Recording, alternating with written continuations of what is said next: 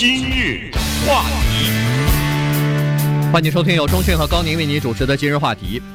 Melinda Welsh 呢是 Sacramento News 和 Review 的这样一个创始编辑啊，同时也是呃关于气候变迁的呃全美写作计划的负责人。那么他在洛杉矶时报呢呃写了一篇文章啊，这个文章呢觉得很有意思。他用呃这个文章啊，用这个呃文笔啊，告诉我们他的经历和他的感受啊，尤其是他生病了以后的这个情况，所以跟大家一起来分享一下。二零一四年的呃这个年初的时候吧，他经过一系列的呃身体的测呃这个检查之后呢，终于有一天，他先生陪着他去看医生。那么他的医生呢，就看了一下他的这个检验报告之后呢，告诉他说，非常对不起。也很不幸的告诉你说，我们真的发现了癌，就是身上你身上有癌症啊！所以当时他跟他先生就如这个呃雷打五轰一样的，就是一下子就不知道不知所措哈，一下子目瞪口呆在那儿，后来都不知道怎么回到家的。但是呢，他知道这个事情将把他的生活和他全家的生活完全改变了。嗯。这个文章的标题呢，就非常引人注目啊！文章的标题叫做“我得了绝症，我一年之内会死去”，就这样的一篇文章。然后下面署名 Melinda Welsh。当然，这样的一篇文章，我相信会引起任何读者的兴趣。这是什么原因会引起我们的兴趣？就是说实话啊，我们每个人都喜欢听好消息，但是呢。这个世界上，它这个世界就是这么构成的，就是每个人都喜欢听好消息，但是呢，也没办法，总有人收到坏消息。如果这个世界上没有坏消息，又何谈好消息呢？啊，这些都是相对的。所以，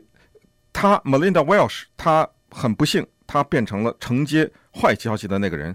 医生告诉他，而且还是斯坦福大学的专科的医生告诉他，他只能活六到九个月。那你想，你不信这个斯坦福大学的医生，你信谁啊？那这个当年这个当今世界上的专家告诉我，你得这种特殊的癌症，我都不知道这个癌症是什么呀？这个癌症一大串拉丁字，我稍微查了一下是什么转移性鳞状细胞癌。说实话，我念哎，我念这几个字，我根本不知道我在念什么。这我他得的是什么癌症，根本不知道。但是医生告诉他，你只能活一年。那为什么今天今日话题要讲这种话题？我想就是这么简单。我们可能利利用这个机会问自己：我们如果收到这种消息的话，我们该怎么面对接下来的这一年？所以，Melinda Welsh 她这篇文章呢，可以说是倾诉了肺腑之言，因为有句话叫“人之将死”。是其言也善嘛，对不对？他当你知道你自己，那有些的时候突然之间恐怖袭击发生，你这是不知道哈，这没办法。就是当你已经事先知道的时候，你这个时候所讲的话和你不知道的时候，那是完全不一样的。对。呃，这个呃，看上去呢，就是说一个人他到底怎么样面对这个事情哈，其实呃，看得出这个人的呃修养，看得出这个人的整个的价值观和他整个的这个人生的哲学哈。有很多人就是惶惶不可终日啊，这呃，面对这个疾病，当然这话我们说起来很轻松啊，面对这样的疾病，没有一个人心里可以轻松下去。但是他就是这样子，呃，先做了手术，结果六个月之后，经过六。所谓的化疗啊，什么理疗啊，放射性疗法啊，过了八个月，癌症又来了，然后再做一次手术，又来了，所以没办法，就又重新，而且扩散到全身，所以医生等于是给他下了一个，呃，这个，呃，下了一个期限了，最后期限就是一年啊。但是呢，医生还想给他留一点念想，想给他留点希望，就是说，当然一般来说平均是一年，但是每个人的情况不一样。没有一个人是平均的，所以你可能会超过一年。但是不管怎么样，他知道这个自己的生命啊，快走到尽头了。他说：“我今年五十九岁，那么得了一个绝症，医生给他下的期限是不超过一年。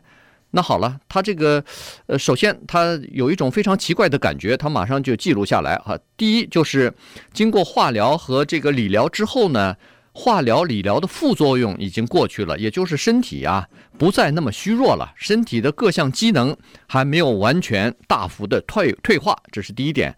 第二就是他需要考虑一下，既然有生之年只有这剩下的一年的时间，那我应该怎么样来有效的度过？这有生之年呢？嗯，一看到这一年二字，我相信呢，像我我们这一代哈，来自于中国大陆的，就是成长于呃八十年代吧，就是就是在八十年代的时候，正好是在上大学左右的这些人呢，可能几乎马上会想到一本书，因为呃那个时候呢，就是文化大革命结束以后，一九七六年结束以后呢，有一些世界名著陆续的就开始，那这是属于第一批我们接触到的世界名著，就是日本的。著名的算是一个理论家哈，哲学家叫中江照民，他写的一本书叫《一年有半》。呃，他是他生活的那个年代，中国还是满清的啊。他一九呃就是跨跨跨年的时候，零几年，一九零一年的时候就去世了。但是呢，他也是完全同样的情况，他的医生告诉他，你得了癌症了。那你想想，这是一八几几年的时候，一九零零年的那个那个年代怎么治啊？那个对对于癌症的治愈跟现在这差多了，差了一百多年呢。所以，呃，告诉他你只能活一年有半，就是一年半。那这个时候呢，他就立刻把全部的精力呢放在写书上面，他就要把自己这一生的所有的哲学观点、政治观点、所有的主张都要写成一本书。结果没想到他又又。稍微这个书已经出了一年有半，他又活下来了，所以他又写了续一年有半。但是果然被医生说的没错啊，还没到一年半他就去世了。但一年有半这个世界名著呢，对，确实对我们这一代人吧，中国大陆的经过这一代人蛮有影响的，因为他当时提出来的一个人即将死的时候，很多人在这个时候呢会对各种各样的宗教会去接触啊，或甚至会去接受，因为那个时候就觉得自己无依无靠，希望能够。通过宗教来救赎自己哈，但是呢，他在这个书里对日本当时社会，因为进快进入到这个一个新的纪元的时候，对物质这个追求啊的批评，封大面积的封建迷信和无知，以及各种贪污腐化等等。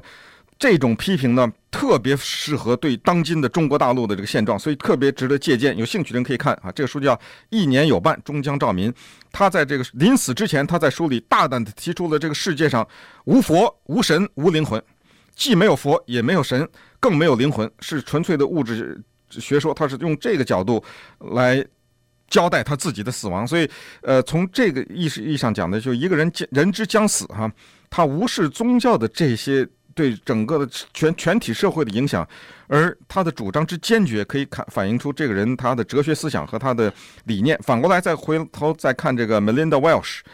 Melinda Welsh 是一个知识分子，怎么知道他是知识分子？刚才讲过，他是各种各样的呃一些学术的刊物的创办人呐，或者他投投身于环保啊等等。同时，从他这个文章，他能够引用老子，呵呵对吧？有几个美国人能引用老子？他能够引用苏珊呃桑塔桑塔格这样的大学者等等，就可以看出来呢，他这方面有他的思考呢。稍待会儿我们就看一看一个五十九岁的中年女性，当被通知到她只能活一年的时候，她对人生有哪些结论？今日话题，欢迎继续收听由中讯和高宁为您主持的今日话题。这段时间跟大家讲的呢是美国的一位算是作家啊，这个 Melinda Welsh 啊，他以文字为生的这么一个呃编辑啊，这么一个作家啊，他在《洛杉矶时报》的一篇文章，就是他得了绝症癌症，然后呢。呃，是晚期的癌症哈，所以医生诊断说，呃，这个最后的成活的时，呃，这个呃还能活大概一年吧，不到一年或者是一年左右哈，所以呢，他在这个期间呢，他就写了这样一篇文章啊，他就说，在这种情况之下，他知道自己的病情已经进入到呃这个晚期的时候呢，他就觉得说，好吧，既然这样的话。那我们也是有一个这样的活法哈，既然我知道我最后的生命的期限还有一年，那我就呃想一下这个这一年的时间应该怎么度过了，他就决定了说他这一部分的时间呢，呃一一部分留出来写作，一部分是给家人和朋友，再有一部分呢就是做自己想要做的，呃一直没有机会去做的事情。嗯，我觉得他的几个结论值得我们。借鉴哈，第一，他就是说呢，人在这个时候才突然发现生活中一些小的事情，是我们认为理所当然、从来不注意的。但是他现在开始注意了，他注意到他的那条狗叫 Scout，当开车的时候呢，他这个狗坐在后座上的时候，把头伸到窗外，这个不是说他注意到，他早知道他的狗是喜欢把头伸到窗外的，但是平时他也没觉得什么。这么一件小事，但是他突然之间对这个事情开始注意了。他同时也跟家里人说：“我现在只能活一年，咱们一个礼拜能不能早起那么一两天去看看日出？”以前从来没想过。也就是说，有的时候我们人到这个时候就想说：为什么我们不注意生活中这些这么小的一个事情带给我们的快乐？一个狗把头伸到窗外，哈，这么小的事情，就一句话就是：其实我们很计较，也就是。活着的时候，我们很计较，我们不看这些，把很多事情当理所当然。其实我们应该少一点计较。所以这里哗的一下，他就引用了老子《道德经》第四十四篇：“知足不辱，知止不殆，这可以长久啊！”哇，这个几个字是真的，只能说是掷地有声哈。我们谁能做到知足啊？只有知足，你才能知止啊，对不对？你知道不知道什么时候该停止呢？